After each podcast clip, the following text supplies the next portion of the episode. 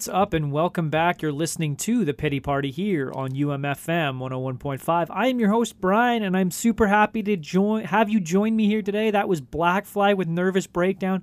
Uh, we are going to be re-airing that um, that interview with Jacques from Screaming in Traffic regarding their gig tomorrow night at the Handsome Daughter. So make sure you stick around for that. That'll probably air. It'll definitely air on the other side of the hour, closer to the end of the show.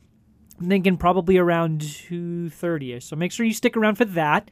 In the meantime, I hope you enjoy these tracks. We've got Knapsack, The One Up Downstairs, Joan of Arc, and Braid. You're listening to The Pity Party here on UMFM 101.5.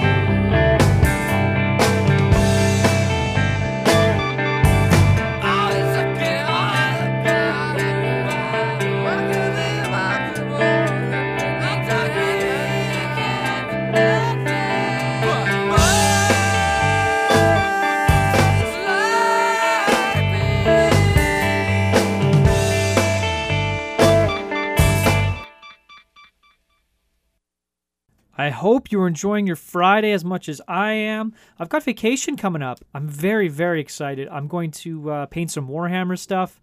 Um, I'm going to go see the doctor, uh, which I haven't done in a while. Um, you know, just just normal everyday kind of stuff. I'm going to sit around. I'm going to play a video game from start to finish. I haven't decided what one yet. I'm thinking it might be Persona 5. Haven't played that one all the way through yet, and I've been wanting to. Um, other than that, I mean, I, there's a couple other games that might be on my list, but I haven't completely decided yet. It might be something old school, it might be something newer. Uh, I haven't played through The Witcher 3 yet, so maybe that. Um, I also have the the PS4 Spider-Man game, so it might potentially be that. But I am definitely going to play through something all the way through. Um, I'm going to sleep in, which I love sleeping in for vacation. In this next block, Boston Manor, Tiny Moving Parts, Sleep In, With Confidence, Cold Front, Seaway. Big block, big, delicious, tasty block. Um, and make sure you stick around on the other side of the hour. We're going to be having the re airing of my interview with Jacques from Screaming at Traffic. They've got a show tomorrow night, The Handsome Daughter. Make sure you get your tickets. Make sure you listen to the interview. You're listening to The Pity Party, UMFM 101.5.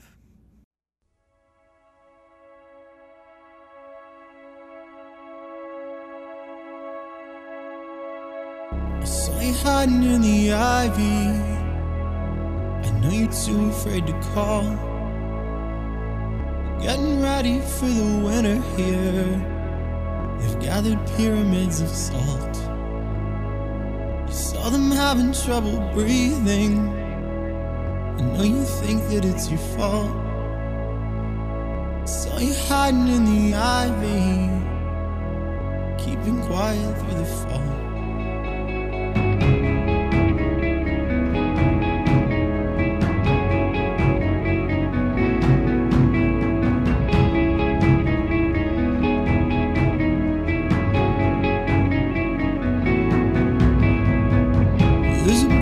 Inside your rib cage. You scream so I never forget.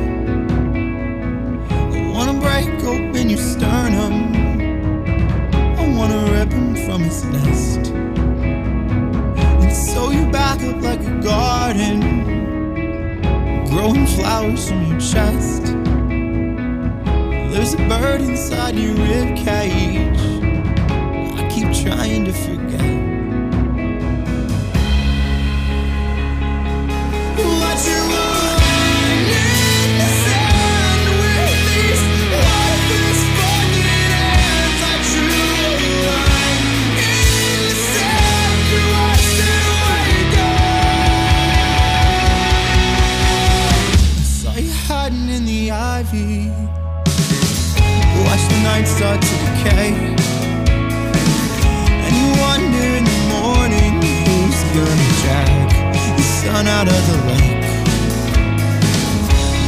gently off the sore spots. I can see that you're in pain. Everything left in the light here long enough is someday gonna.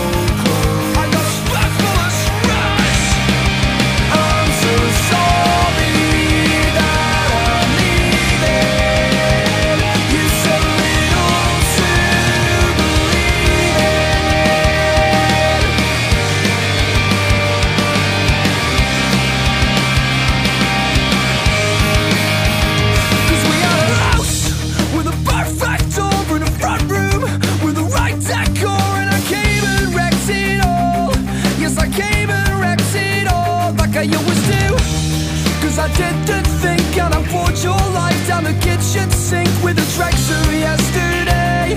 And now I'm going to be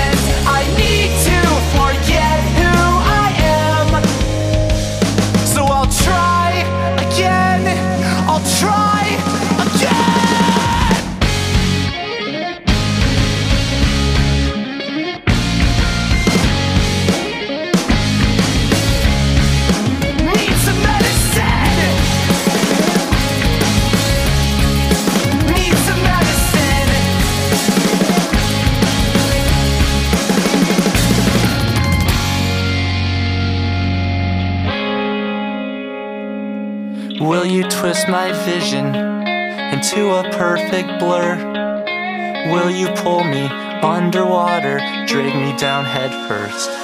I'll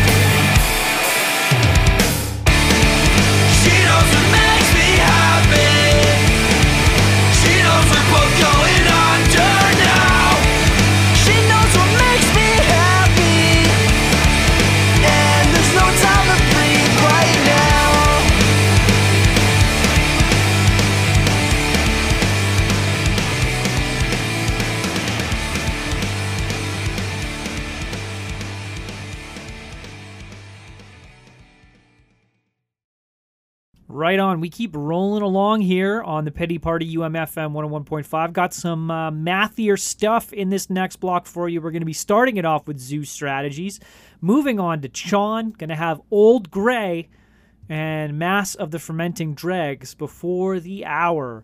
You're listening to the Pity Party UMFM 101.5.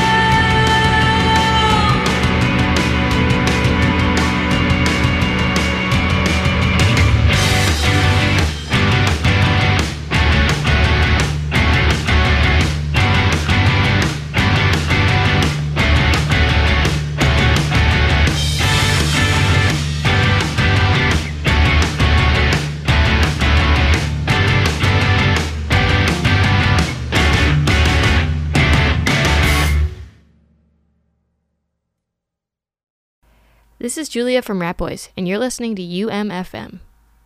Welcome back. You're listening to the Pity Party on UMFM 101.5. Before the hour, we had Mass of the Fermenting Dregs, Old Gray, Chon, and Zoo Strategies. Gonna play some punk tunes right now. Um, some punk and a little bit of, I don't- yeah, I guess just straight up punk stuff. Um, and then we're gonna get into that uh, that interview with Jacques from Screaming at Traffic about their uh, their gig tomorrow night. So uh, these tracks, delicious, delicious, delicious stuff from Comeback Kid, Pennywise, Lagwagon, and the Bouncing Souls. Kicking it off, it's going to be Rise Against. You're listening to the Pity Party, UMFM 101.5.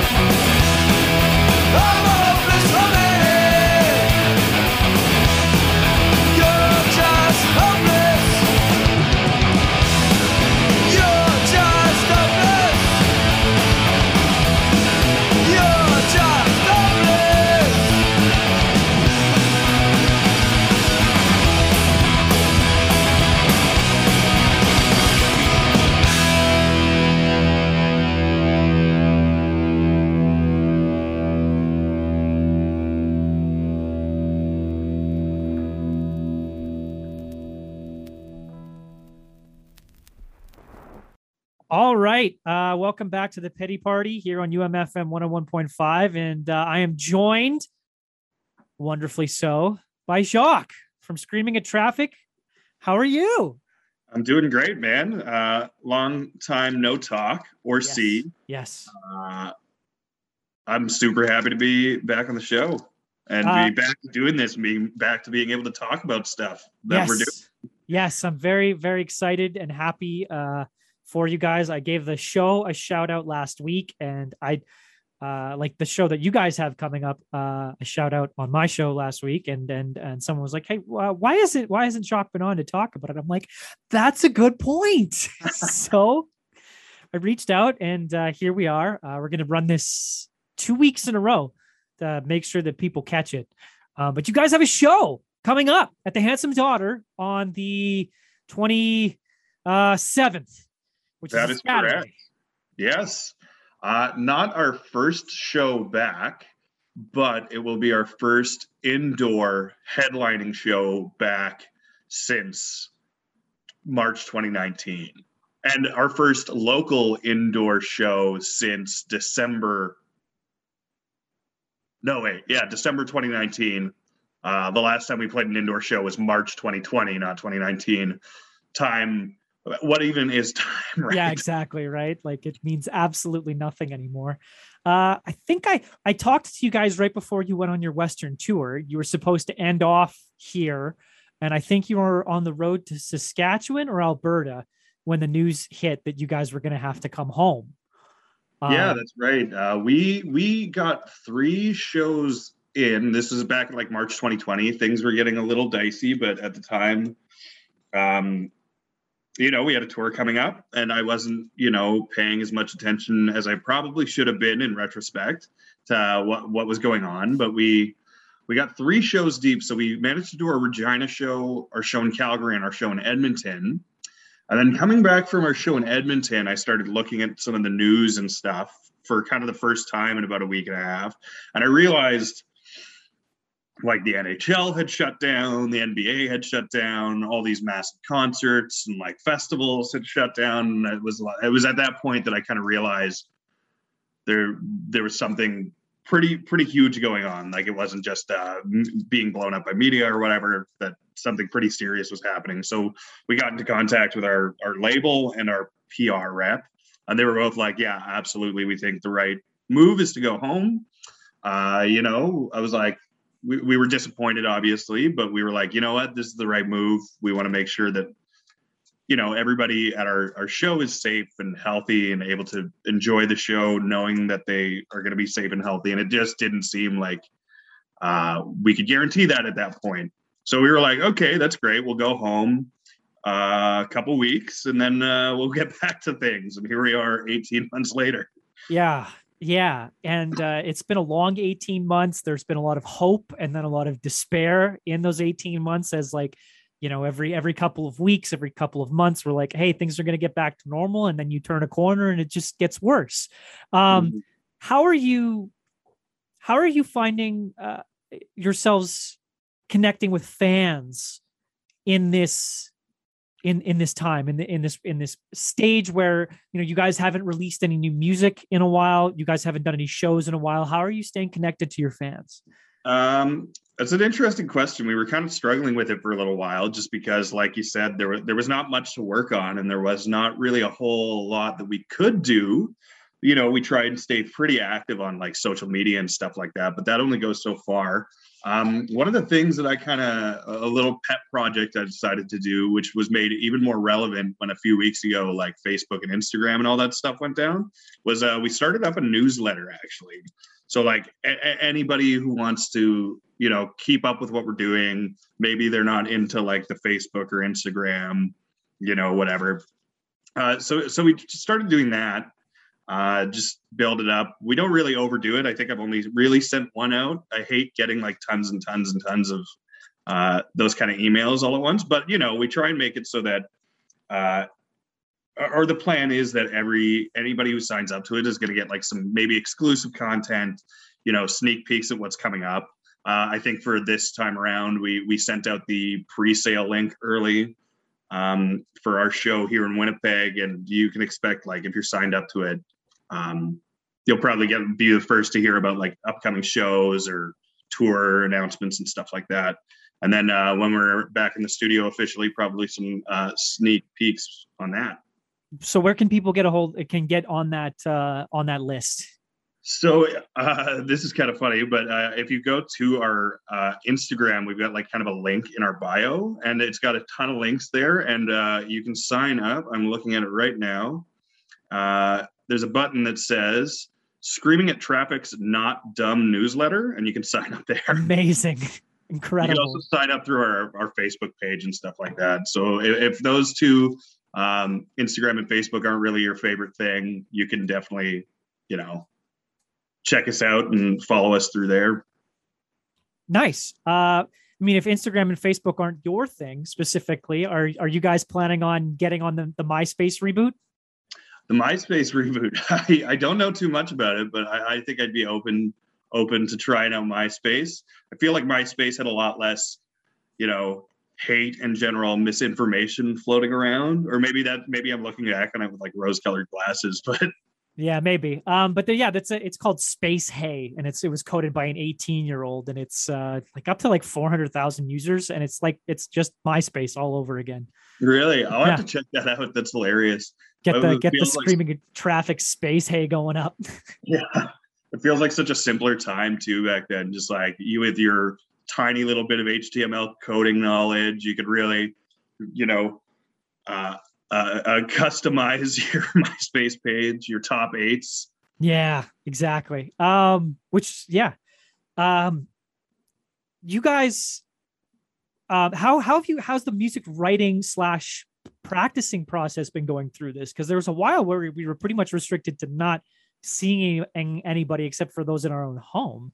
How'd you guys manage to to keep like did you have Zoom practices? How did that work? Or did you just let it ride? So we kind of talked about a, a couple different things. Um, we realized that like amongst all of us, we didn't all have the technology to like have a real kind of Zoom practice thing. Uh, we just kind of like stayed in touch. So like once a week or something, we would try and get together on Zoom for like an hour, whether it was like to have a couple beers or play some video games or whatever. Uh, but we didn't really get to practice. Like we we were pretty much you know we we weren't leaving our play our houses or anything like that so we weren't practicing uh, we were just following like whatever the guidelines were so there was a couple times where it opened up and then it closed back down and then it opened up and uh, all of us as soon as we were able to all got vaccinated like immediately Yeah. uh, so as soon as they started you know lifting restrictions on folks who had been vaccinated we well or i guess in general started opening it up we you know felt pretty comfortable that you know, all being vaccinated and with the public health guidelines kind of opening up that we can start practicing. And I'm happy to say that we've been, you know, back to it two, three times a week say- for a couple months now, at least. Great. That's that's awesome. Hopefully some good new stuff coming out of that that that space as well. Yeah, I mean, uh, there's a lot of uh, definitely a lot of new stuff coming out of it. It was uh, it was quite a quite an intense year for reflection. I think uh, it may maybe it didn't seem like it at the time, but now realizing some of the new new tunes that we have, I think it was uh, inspirational. Whether or not in a good way or bad, it was definitely something to write about. Well, I mean, it wasn't. It seemed to be a lot of touchstone, a touchstone point for a lot of bands, right? Like one of my favorite bands, Ratboys. They put out a, a, a single called "Go Outside," talking about their longing to just be out with people, right? So I'm, I'm, I'm sure um, you, you guys yourselves have have have some sort of similar type material. Um, will we be hearing some of those new songs uh, on the 27th? You will. Uh, we are going to be kind of focusing a little bit more on the uh, I don't like sports era, let's call it. Uh, just, you know, get back to it. We want to give folks like, it's been so long since we've had one of these like headlining kind of bar shows. Let's just, we want to get back into it and play songs people know and stuff like that. But we're definitely going to, we're going to showcase a couple new tunes for sure. Great. Uh, so if you want to hear some new Screaming at Traffic, uh, definitely the Handsome Daughter on the 27th is uh, the place to be. Yeah, definitely. And and tickets are uh 10 uh 15 in, in advance. You get get them from you guys, right? And it's 20 at the door. It's uh it's 10 advance and Okay. 15 from the There we door. Uh we did it a little differently. Normally we have our own pre-sale, like physical tickets and stuff, but given just everything, we thought maybe it would be a little wiser to go uh have it all kind of exclusively online for the pre-sale. Sure. Uh but you can get that at Showpass. Um uh, I believe it's showpass.com slash screaming at traffic actually. Uh, but you can also like check us check out like any of our uh, Facebook or Instagram or anything like that. And we've got the links there as well. Probably in the same spa- place that you would uh, be able to find our newsletter. The totally not done newsletter, which Yeah. uh, can confirm it is showpass.com slash screaming at traffic. Uh, you guys are playing with Hopscotch, Battle Scars, and Lake Disappointment. I love those Lake Disappointment boys, the healthy boys. They're great people. Yeah, yeah, we're super excited to play with them. Um, we, you know, there, there. was- I feel like there was shows and stuff that we had planned with them right before the, the pandemic that never happened. I know that I had booked a show that I was, I had been really excited to see for them. Like we weren't able to play, but, um, yeah, yeah. So super excited to be back with them anyway. To, to have our first show back with Lake Disappointment. They're one of our uh, favorite locals for sure. Great dudes, really, really great dudes. Um, I'm assuming you guys have uh, being being you know pretty precautious yourself. There are uh, proper safety precautions, fully vaxxed, mac- masked, etc., in place for the show. Yeah, absolutely. I mean, beyond just uh, beyond just what like the province has in place and what the handsome daughter has in place, we also, uh, you know, it's it's vaccinated only. So make sure you have your vaccination cards. Um, you know, yeah, like you said, bring a mask. Uh, if you're going to be standing and walking around, make sure you got the mask on. I think the only time you, you don't need to have it on is if you're eating or drinking. And I know obviously the handsome daughter has like Magic Bird. Obviously, you want to have a couple drinks Yep. that's fine. Just make sure that if you're uh if you're wandering around, try and have your mask on at all times. Great. Um, now with all that downtime, I'm sure you got into some video games. What did you, what have you been playing lately? Oh man, I I bought myself a Switch. They're the Um, best. Yeah, I, I I don't know why I put it off for so long, but during the pandemic, I bought a Switch, and I I just had a hankering. So, so like kind of earlier in the pandemic, I started playing through like all the From Software games. Like Oh yeah, I did Dark Dark, Souls. Souls. one, two, three, and Bloodborne. great Uh, games. I didn't do the Sekiro games or anything like that. Um, but I had played those games. Then I played this indie game called Visage, which is Okay. like a haunted house type game uh, where you like are wandering around looking for clues, and uh, it's not really combat oriented. It's like very puzzle based, but it was like super dark. Um, it's like, like I said, it's like uh, you're wandering around a haunted house and you essentially have like a, a sanity meter. Uh, Oh, so you try and avoid like paranormal uh, events that happen because there's like randomly generated events throughout the house that help lose your sanity, which cause more paranormal activities to happen oh wow, okay. Uh, also you have to like try and stay in the light and stuff like that and it's it's uh, kind of interesting they took like the old school silent hill approach with the controls where they're not necessarily super intuitive but i think that they did that on purpose so that it's a, like a, the gameplay is a little clunky and stuff like that to kind of add to the horror so you have like two you can hold two things at once Okay. uh, but you have to control them independently. So there's like pills that you take for your sanity meter, a light, uh, a lighter that you can use that gives a little bit of light. Uh, there's like part of the game where you pick can pick up like a camera and use the flash feature oh, as the light source. Uh, terrifying game. Uh, but anyways, so to get back to the Switch, so I played all these like horror, super dark, super difficult games, and I was like, man, I need something just light and family friendly.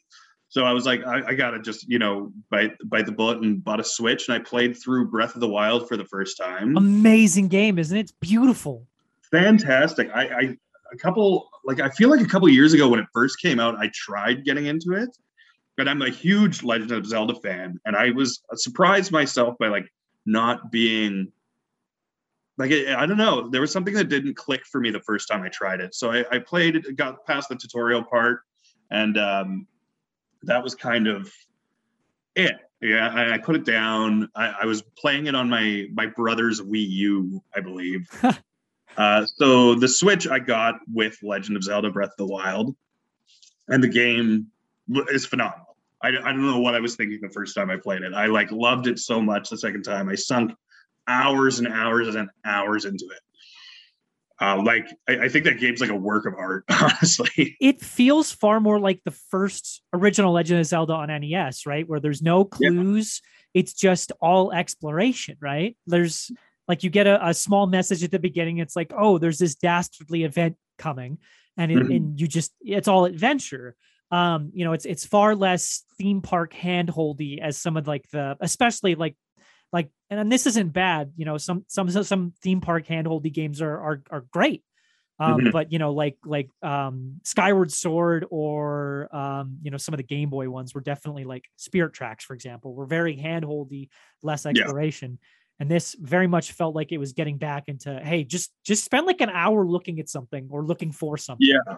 I, I there was so many moments in the game too where you're like traversing the, the fields of Hyrule and stuff, and you like, you know, they have like the the the dragon gods or whatever, like Yes. floating through, and they just kind of appear, and it's just like this moment of serenity, and you're like, I can't believe this is a video game. Yeah. like, like I found myself like genuinely like as if in real life I was seeing this happen, like just like awestruck by it, and I was like, wow.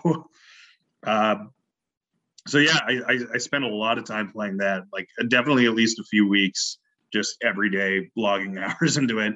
I had a lot of fun, just like everybody else.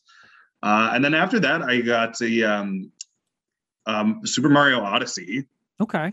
which is also a phenomenal, phenomenal game. Haven't had a chance to check that one out yet. Tell me about it. It's it's it's it's well, I mean, it's like classic Mario, right? It's a 3D platformer, but I hadn't really played a like a Mario game since Super Mario.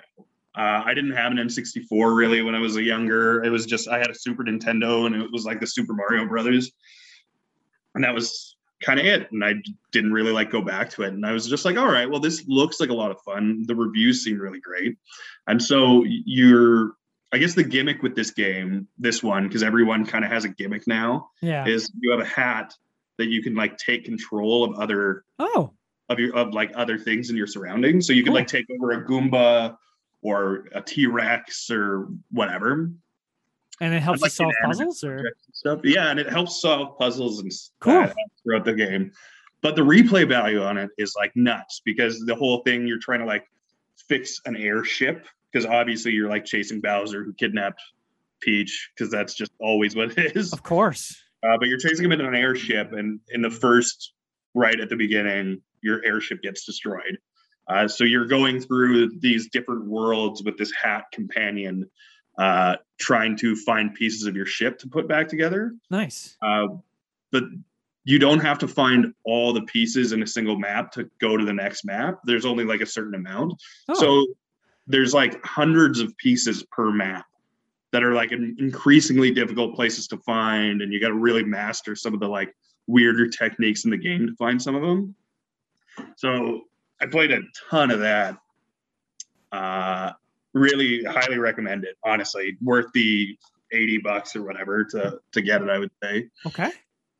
Uh, me and my siblings played a lot of uh, Mario Party and Mario Kart. Yeah, big into those. Uh, a big Mario Party guy.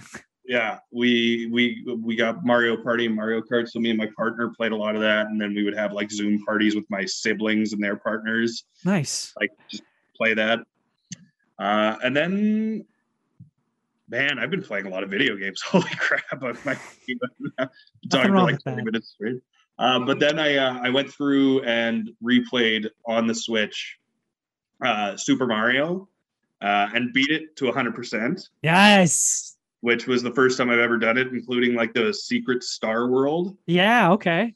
Uh, so I felt pretty proud of that. And then I played through Super Metroid for the first time. Amazing game. Incredible experience. Yeah, phenomenal. I uh, I haven't bought it yet, but the reason I played through it is because I'm, I've been wanting to play Metroid Dread. Oh yeah. Uh, Apparently they that game is incredible. So Yeah, I've heard great things. So I, I was like, well, I had Super Metroid when I was a kid. I, I didn't really. It was another one of those games that didn't totally click for me, and I didn't really get into like Metroidvania games. right. at any point. Uh, and then I was just like, oh, whatever. I've still got like lots of time at home, so I played through it on the Switch and just absolutely loved it. So I think I might have to go back and play through a bunch of those old school ones. Yeah, I mean, um, a lot of the a lot of the Metroid games are really good. Uh, there is met like if you have the, it sounds like you have the Switch Online um, pass or whatever, and that's how you're Yeah. playing those old SNES games. So the the original Metroid's on NES, and that's actually a pretty fun experience too. Yeah, I was Um, taking a look at that. I um, get a pen and I got- paper though, because they don't give you a map. oh right, You got to draw your own map. oh that's brutal. But I guess I mean, there's lots of games that do that kind of thing too.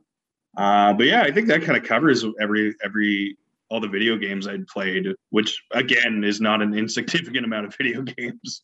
it sounds like a pretty pretty solid good amount of video games yeah um yeah breath of the wild was great. I really got into that during covid. Uh they re-released the scott pilgrim versus the world video game on switch. Oh, nice. and that's a just a classic 16-bit style beat 'em up except with uh music from uh, anamanaguchi the the band which is amazing. I love those guys. And i'm such a huge fan of scott pilgrim both the comic and the movie. It's one of my favorites. Um so i, I played a lot of that Uh, I remember when the movie came out. I uh, I had a roommate that was really got really really into the the the movie and the game and the comics and everything like that. I, I like I love. I thought it was great as well. Um, but we played a ton of that arcade game, like the It's- beat 'em up, just side scroller kind of thing. Yeah, yeah, that, and so that's that's on the Switch and now, and it's it's amazing. I I, I adore it. Um, but yeah, so you know what what we do with our time is is nice. I, I I enjoyed all the extra video game time that it afforded, but now I'm I'm ready to go to shows like the one you guys are gonna put on. So, Yeah, for sure. uh, any last things you want to add? No, I'm just you know we're super super excited to get back to it. Uh, we're we're super excited to hang out with everybody on the 27th. Uh, I know that there's still a couple tickets left uh, available on the pre-sale as of this taping. I know that this is going to air Twice. Twice, so hopefully you know you snag your tickets right away, so you don't have to scramble for them at the last minute. Uh, I'm sure we're gonna. I, I know that we're gonna have a couple saved at the door, uh, but I, to be safe rather than sorry, I would definitely say uh, try and snag one ahead of time. Save yourself the five bucks and the worry of and and making sure that you uh, can get in. Make sure to get there early too, because Hopscotch Battle Scars, uh, newer band, they're phenomenal math core, just totally Ooh. great. Ooh, Uh, Yeah, definitely like a like a math core screamo thing. So it's kind of a mixed bill, but super super stoked about it. So that's fantastic. Well, it's it's it's so it fills me with so much joy to see you guys being able to to play out again and and you know because you are very your band is very much uh uh a uh, a tribal type experience you know where it's very much like a a, a- a group experience that you know the people just kind of share in and and it's it's very uh energy filled and, and sharing back and forth. And so for you guys like being able to get out there and be able to share that with with your really dedicated fans myself included is massive. And i'm really happy for you guys. Yeah, thanks so much, and yeah, thanks for inviting me on to talk about it. It's uh, it's it's always nice, uh, like I said at the beginning, to like be able to like come on the show, which I, I always love coming on and talking about stuff and being able to actually talk about stuff that's coming up rather than some vague statement of oh when this is all over. so kind of sort of maybe what if sometime. Yeah. it's like hey you guys actually have a show. It's actually happening and it's actually going to kick ass. So great. Well thank you so much jock. Um, you guys can pick up those tickets at showpass.com slash screaming at traffic. Um, and uh, yeah thank you thank you so much man thank you. Great. Well, I really hope you enjoyed that interview with Jacques and make sure, please go check out that show. Those guys are good people and good friends of mine. The same can be said about the boys in Lake Disappointment. Good, good people, uh, good friends of mine. Ryan and I go way, way, way back. We used to, I mean, those punk tracks that I played, like him and I used to just crush those on Saturdays at, uh, at West 49 when we worked together there uh, once upon a time. Um, so yeah, but uh, moving away from punk, I, I just feel like playing some synth pop. It's gonna make me happy, and I want to be happy. So I'm gonna play some synth pop, um, involving some CHVRCHES, some cayucas, and we'll see what else tickles my fancy to fit in here. So uh, I really hope you enjoyed this, and make sure you go check out that show. Uh, and remember, you're all wonderful people, and I love you all. Stay safe out there.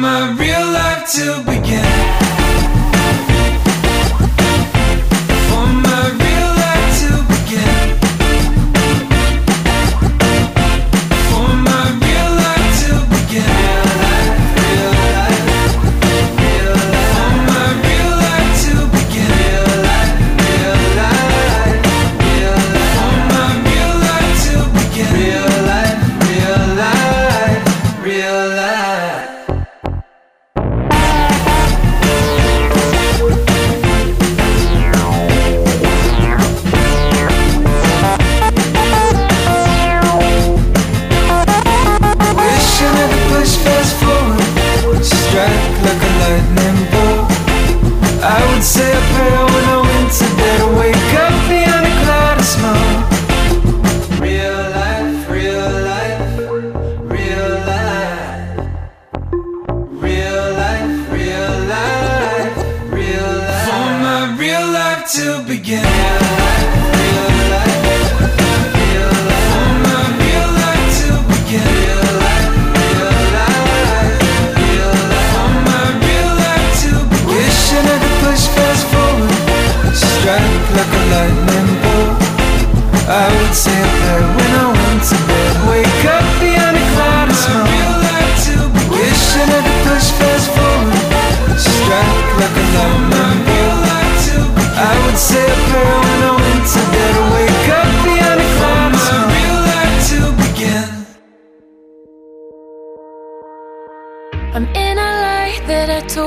last night. You're a problem, but you're mine.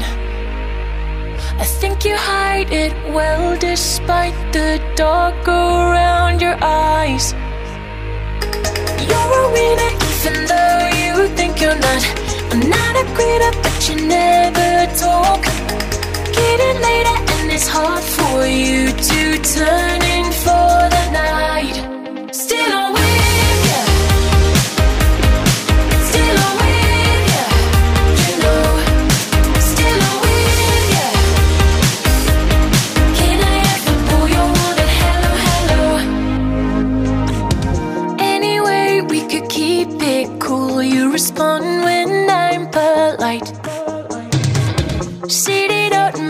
suitcase in the doorway out of spite.